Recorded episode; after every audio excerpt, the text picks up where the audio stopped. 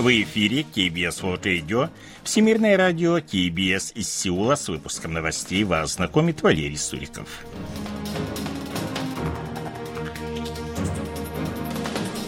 Основные темы этого выпуска. Южнокорейская сборная выбыла с чемпионата мира по футболу после поражения от Бразилии. В Белой книге по обороне Республики Корея режим и армия Севера названы враждебными – Южнокорейские регионы выступают за отмену масочного режима.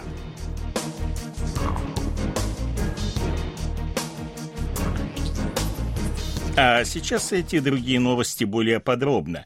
Южнокорейские футболисты, проиграв команде Бразилии со счетом 1-4 в 1-8 финала чемпионата мира 2020 года в Катаре, выбыли из дальнейшей борьбы.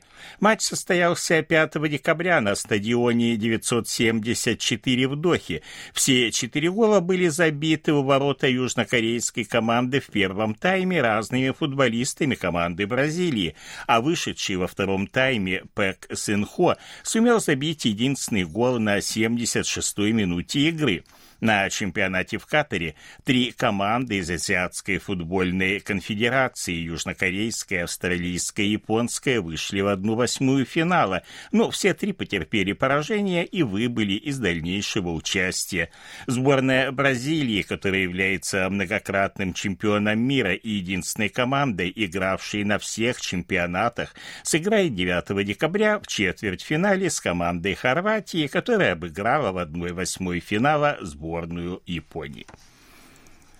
6 декабря по случаю визита в Республику Корея президента Вьетнама и 30-летия установления дипотношений между двумя странами в Сеуле состоялся Южнокорейско-Вьетнамский бизнес-форум. В нем приняли участие около 300 представителей финансовых и деловых кругов двух стран. Организатором мероприятия является Торгово-промышленная палата Республики Корея. Выступая на открытии форума, президент Вьетнама Нгуен Суан Ван Фук заявил, что отношения между двумя странами перешли на уровень всеобъемлющего стратегического партнерства, и перед ними открыты широкие возможности сотрудничества в сферах экономики, инвестиций, торговли, культуры и туризма.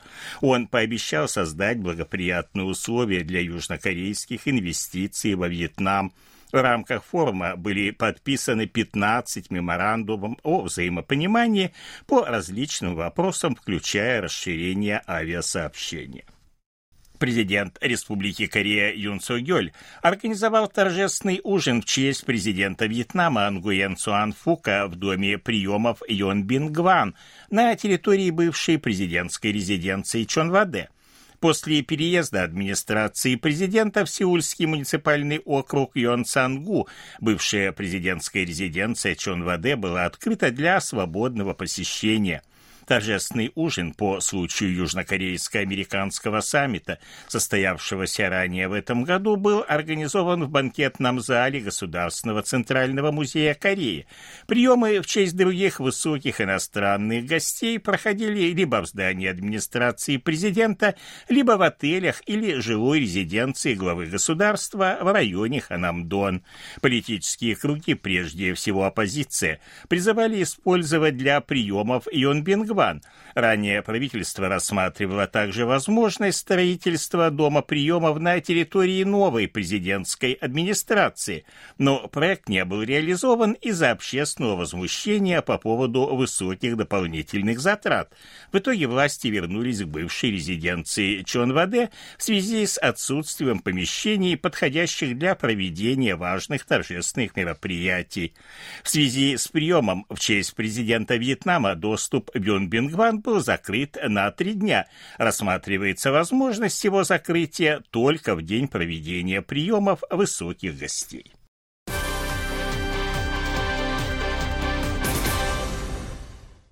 В Белой книге по обороне Республики Корея за 2022 год северокорейские политические силы и армии обозначены как враждебные для Республики Корея.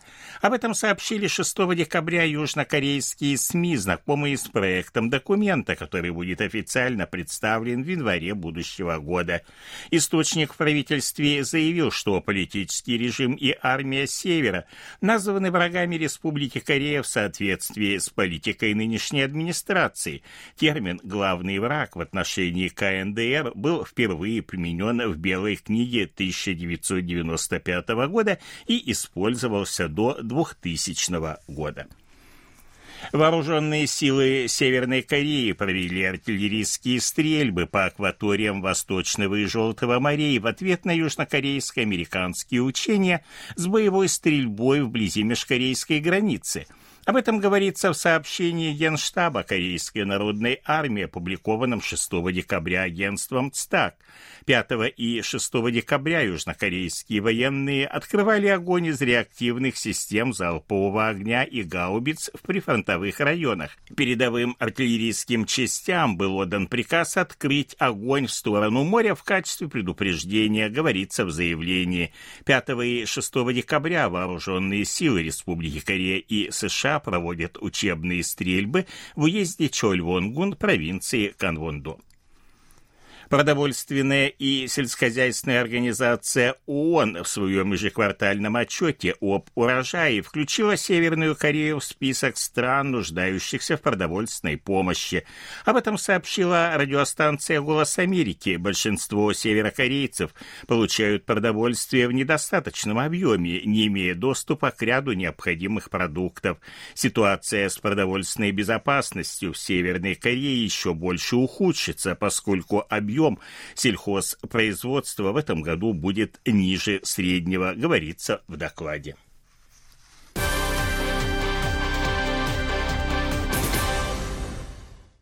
Мэрия города Тайджона объявила о своем намерении отменить обязательное ношение масок в закрытых помещениях. После этого администрация провинции Чунчон-Намдо также сообщила о такой возможности. Губернатор провинции Ким Тхэхым заявил, что правительство должно рассмотреть вопрос об отмене обязательного ношения масок в помещениях противном случае местная администрация сделает это в одностороннем порядке, направив властям страны соответствующее уведомление. Данные заявления спровоцировали обсуждение вопроса о дальнейшей судьбе масочного режима. Регионы объясняют свою позицию тем, что во многих зарубежных странах от обязательного ношения масок давно отказались, тем более, что их постоянное ношение может отрицательно сказаться на развитии детей. Карантинные власти подчеркивают необходимое сохранение единой системы противоэпидемических мер. Правительство не может помешать помешать местным администрациям отменить масочный режим на своем уровне. Однако в Центральном штабе по противодействию стихийным бедствиям и катастрофам напомнили о наличии полномочий оказывать влияние на решения глав регионов в подобных вопросах. Кроме того, отмена масочного режима может поставить под удар тех, кто относится к группам повышенного риска. Отмена масочного режима обсуждается. По данным Корейского управления по контролю и профилактике заболеваний 5 декабря в стране зарегистрированы 77 604 новых случая COVID-19. Это в 3,4 раза больше, чем накануне, а также максимум с 14 сентября. Таким образом, опасения медиков о возможном зимнем всплеске заболеваемости подтверждается. Распространение коронавируса набирает обороты, поскольку в холодную погоду жители страны страны проводят больше времени в помещениях, где риск заражения выше. Масочный режим является эффективной мерой защиты.